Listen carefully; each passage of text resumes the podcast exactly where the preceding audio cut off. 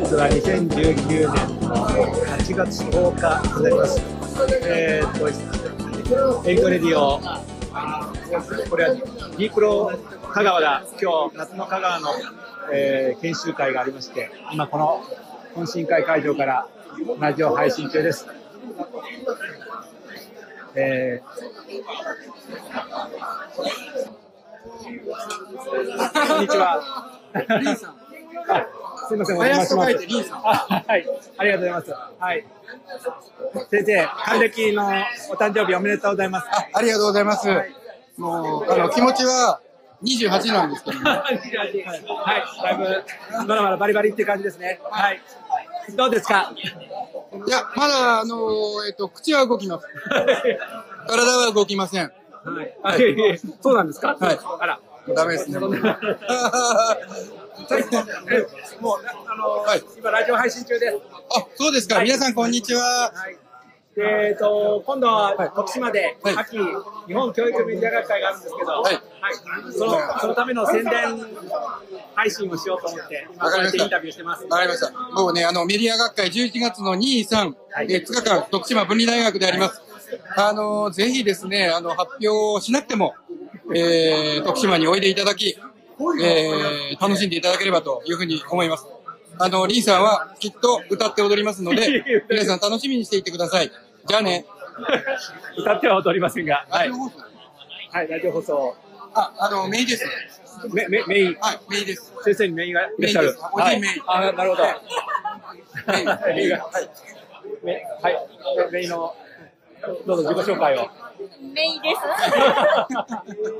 ということで、あの、親戚一同、えー、と徳島文理大学と、えーメディア学会応援してます。ありがとうございます。はい。先生、あの、改めて、はい四国とか徳島になんかゆかりというか、なんか、イイメージはどうですか？あー、なる改めて。徳島ですね。徳島って結構ね、私の中のイメージはラーメンラーメンラーメン？あ、徳島ラーメン。徳島ラーメンそうですか。あれね、最初に食った時すごいうまくて、おー、お好きですか？大好きです。あの、横浜で食べた徳島ラーメン。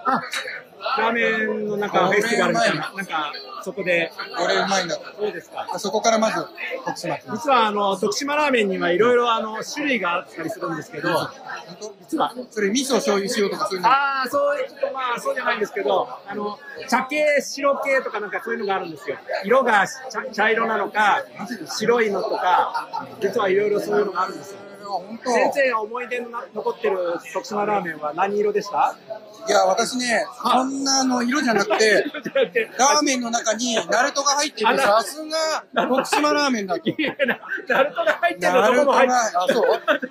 どんなラーメンでも入ってるナルトはあの字だろうっていう。それがすごく印象に残って。ナルトは徳島ラーメン。はい。はい。皆さんそうですナルトはナルチルラ、なんかうどんがあるので、あうどんもあるの？うどんがあるんですよ。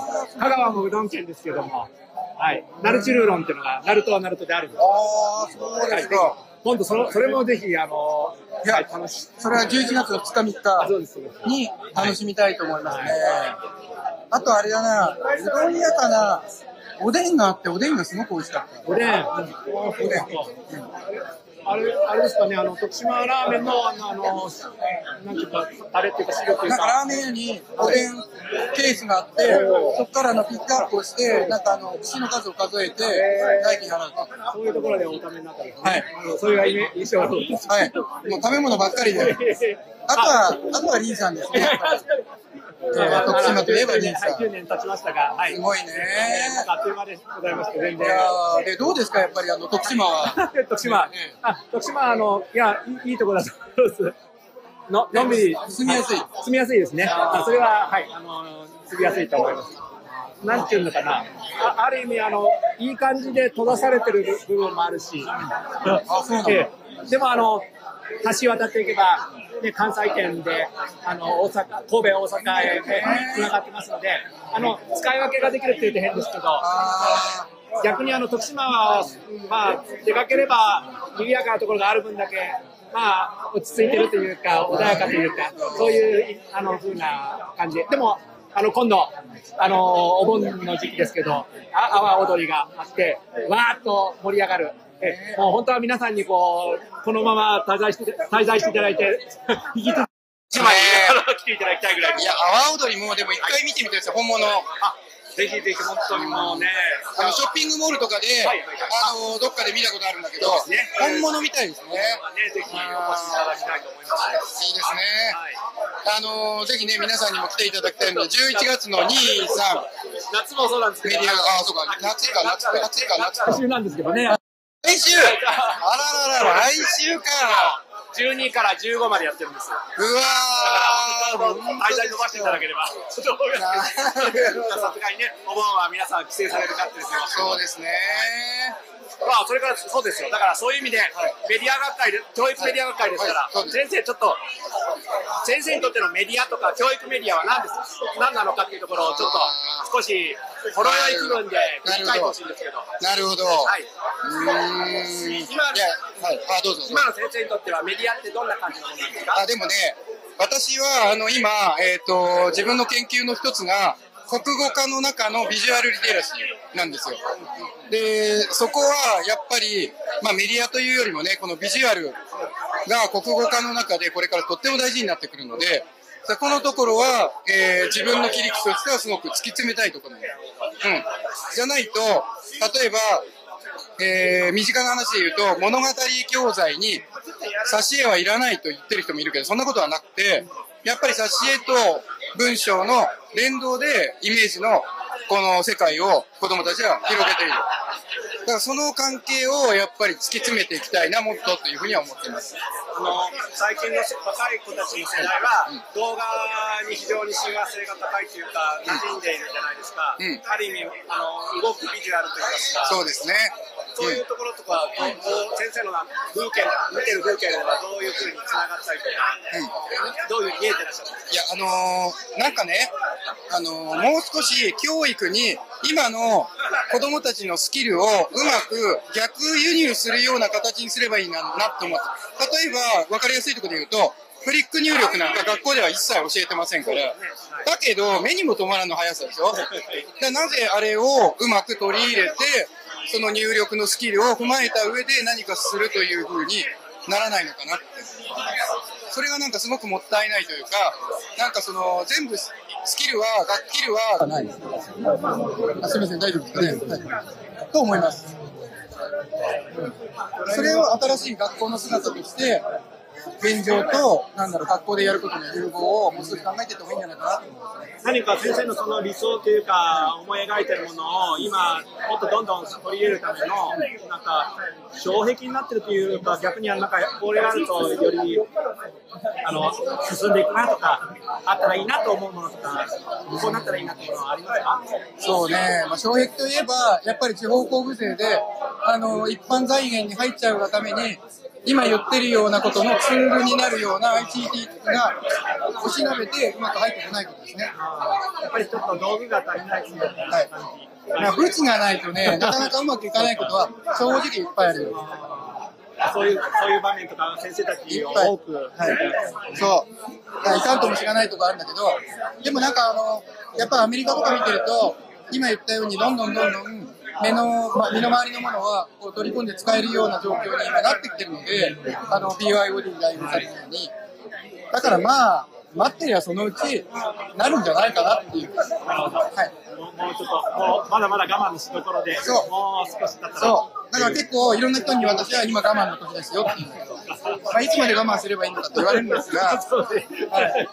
なかなかそこは見えないんですよね、正直ね。でも我慢してる間にこうこうしたらどうっていう、まあ、先生なりにありますか？こう、まあ、その辺の、だから今ね、結構ね、本当に過渡期だと思います。